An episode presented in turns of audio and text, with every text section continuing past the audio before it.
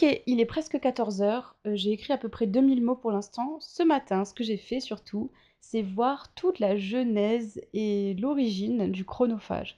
Donc j'avais déjà quelques petites idées en tête, mais euh, j'ai fait quelques recherches, j'ai clarifié certaines choses, j'ai écrit des paragraphes et des pages sur euh, justement ce que je voulais mettre et ce que je voulais ajouter dans la genèse et la mythologie du chronophage. Et donc pour ça, j'ai dû faire quelques petites recherches. Je te spoil pas en te disant c'était quoi le genre de recherche que j'ai fait, mais euh, c'est chouette. Ça m'a pris un petit peu de temps quand même, mais je pense que c'est super important de savoir vraiment les tenants et les aboutissants et de comprendre euh, bah, d'où vient bah, le, personnage un peu que j'ai créé, on va dire le... Hmm, j'ai pas envie de spoiler, mais d'où vient le chronophage? et quel est son but et s'il a un but et voilà quoi, les enjeux en fait autour de tout ça. Donc j'ai vraiment pris le temps de creuser ça davantage parce que souvent j'ai besoin de me lancer vraiment dans l'écriture avant de revenir en arrière et de peaufiner certaines choses. Donc là, c'était le cas. Je suis assez contente de ce que j'ai trouvé. J'ai super hâte d'explorer et de développer tout ça. Sachant que dans le tome 1, c'est que la partie bah, émergée de l'iceberg, on va dire. Donc forcément, il y a énormément de choses par la suite. Mais euh, c'est bien aussi d'avoir le foreshadowing, ce qu'on appelle. Donc le foreshadowing, c'est le fait de mettre des petits éléments pour ensuite euh, voir après l'impact de ces éléments, de ces éléments-là et utiliser ces éléments-là plus tard et que le lecteur se dise Ah, mais en fait, ça, c'était pas anodin du tout et ça avait son intérêt et un sens plus profond que ça.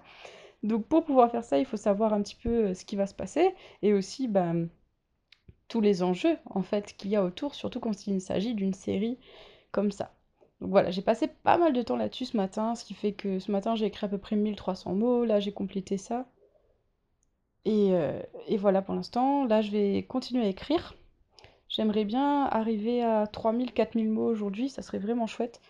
Étant donné qu'hier j'ai pas du tout écrit, hein, si t'as pas suivi, je te, je te renvoie au podcast d'hier sur euh, le fait de combiner une vie sociale et l'écriture. Et donc, euh, ouais, continuer ça. Là j'en suis à 36 000 mots, comme tu le sais parce que justement j'ai dû effacer tout un chapitre. Et du coup je suis retombée, donc là je suis remontée à 36 000 mots, 36, 37, 38, donc 38 000 mots, ça serait bien si j'arrivais à 38 000 mots aujourd'hui, on verra bien. J'ai pas vraiment refait de méthode Pomodoro aujourd'hui, donc de session de 25 minutes, pas vraiment vraiment. Euh, peut-être que je vais le faire là tout à l'heure, parce que j'avais besoin de faire trop de recherches en fait et c'était trop euh, dispersé dans, dans l'écriture, donc euh, c'était pas forcément le plus adéquat, on va dire. Mais là, comme je recommence à retomber sur mes pattes et sur les rails vraiment de l'histoire, je pense que ça peut être intéressant. Là, je suis en train d'explorer toute la dimension psychologique du personnage face à la révélation. Donc Cornelia qui découvre un peu plein de choses. euh, Je vais pas trop te spoiler, mais bref, elle découvre énormément de choses et du coup, j'essaie vraiment de faire en sorte de voir l'impact émotionnel et psychologique que ça a sur elle euh, qui remet en question un peu tout ce qu'elle savait, tout ce qu'elle pensait savoir. Et donc, euh, c'est vraiment sympa. Là, j'ai écrit un cauchemar. Et je trouve que c'est pas facile à écrire des cauchemars, parce que les cauchemars, ils sont souvent tout emmêlés, et que on nous renvoie d'un truc à un autre tout le temps dans notre esprit. Et du coup, j'ai essayé d'écrire ça.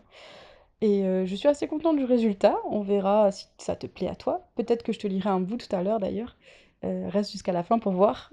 Si c'est pas ça, ce sera un autre extrait, bien sûr. Donc voilà, je vais retourner écrire un petit peu et je te tiens au courant. Il est 15h30 et j'ai fini d'écrire pour aujourd'hui parce que je suis fatiguée et que j'ai écrit 3500 mots donc je pense que ça reste un joli score.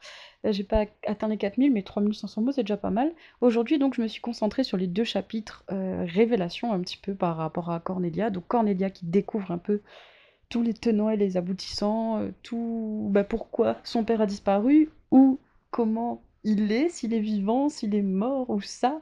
Bref, je te révèle pas les réponses. Si tu veux savoir, il faudra lire le bouquin. Et, euh, et du coup, voilà, c'était super euh, chouette à écrire. Pas forcément facile, facile tout le temps, mais, mais j'ai pris quand même pas mal de plaisir. J'ai repris certaines choses que j'avais supprimées dans les chapitres précédents. Je les ai réarrangées pour qu'ils correspondent mieux, parce qu'il y avait des des, des paragraphes en fait sur le ressenti du personnage et ça c'était sympa à garder donc voilà ce que j'ai fait.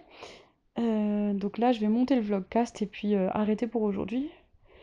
Ouf, j'en suis à peu près à 37 000 et quelques mots, presque 38 000 mots en fait.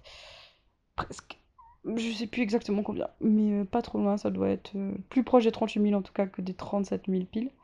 Du coup, voilà, je vais te lire un extrait. Ça devient vraiment compliqué, hein, les extraits. Mais je vais te lire ça et on se retrouve demain pour un nouvel épisode.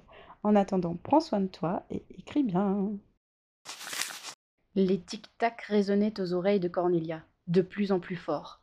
Les cadrans l'encerclaient, les aiguilles de métal se plantèrent dans sa chair. Comme dans un tableau de Dali, les horloges fondaient sous les doigts de Victor et les chiffres s'échappaient de leur prison de verre. Les yeux de l'horloger la fixaient avec intensité. Ses pupilles se muèrent en deux cadrans. Les aiguilles indiquaient deux heures cinquante-neuf. Lorsque la grande aiguille atteignit le trois, la pupille s'ouvrit. Un hibou en sortit en ululant. Cornelia recula et buta contre le bois d'une immense horloge. Celle-ci écarquilla les deux trous qui lui servaient d'orbite. Le cadran de l'horloge formait une bouche hideuse et difforme. Le meuble se pencha vers l'adolescente et la goba. Cornelia se mit à courir sur les rouages de la montre à gousset. Dentelé, il montait en un escalier sans fin, retombant toujours sur un autre engrenage, à l'infini. À bout de souffle, elle manqua une marche et se retrouva coincée entre deux rouages. Le mécanisme s'arrêta net dans sa course. L'œil d'Oliver, démesurément grand, pointa alors dans sa direction, suivi d'un doigt, disproportionné, dont l'ongle tapota la surface externe de la montre. À l'intérieur, l'intensité de la secousse fit vaciller Cornelia. L'une d'entre elles, plus violente que les autres, la fit chuter droit vers la bouche d'une sauterelle dorée. Cornelia ouvrit les yeux juste à temps pour échapper aux dents du chronophage.